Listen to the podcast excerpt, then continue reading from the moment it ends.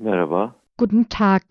Avrupa İnsan Hakları Mahkemesi Der Europäische Gerichtshof für Menschenrechte hat die sofortige Freilassung von Selahattin Demirtas angeordnet.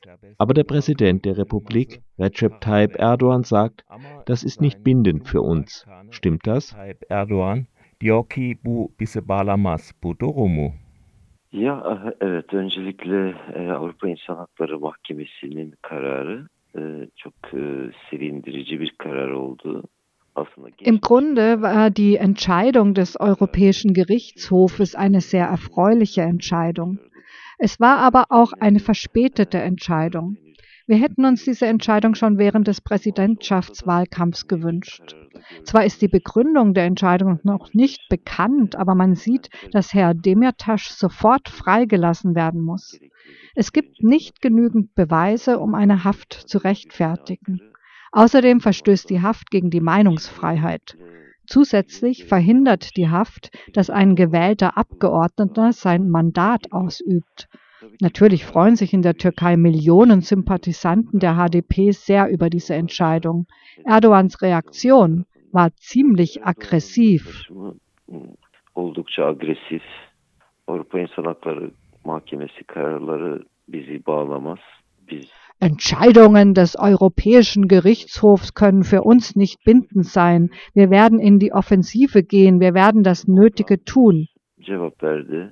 Ve baktığımızda Erdoğan da 1997'de Mit solchen Worten hat er eine 2002'ye kadar herausfordernde und besorgniserregende Antwort gegeben. Erdogan hat den Europäischen Gerichtshof für Menschenrechte zwischen Evet, e, bu 1997 und durumu 2002 yani dreimal selbst angerufen, weil seine politischen Rechte und sein Wahlrecht verletzt wurden. Erdogans Äußerungen gegen eine Menschenrechtsentscheidung, die für das türkische Recht bindend ist, sehen wir als ungesetzlich an.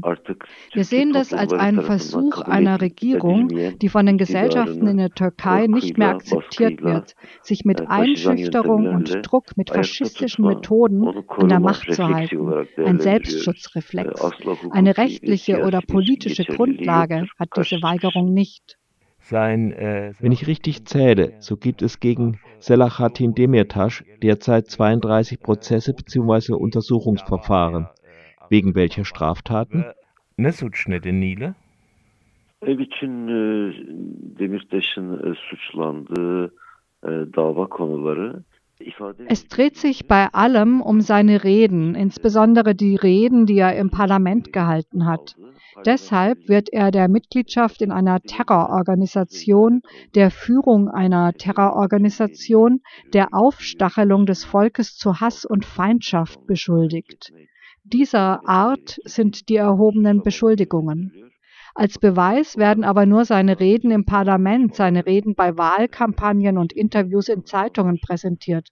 Das sind alles Themen, die unter die Meinungsfreiheit fallen.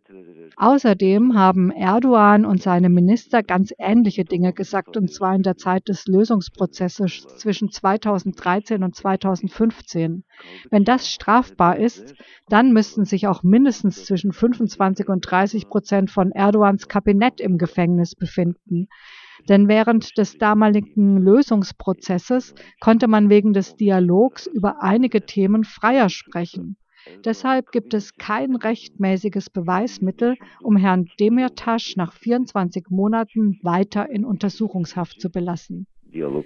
Das gilt nicht nur für Herrn De- Demirtas, das gilt auch für alle ehemaligen Abgeordneten der HDP, die sich im Gefängnis befinden.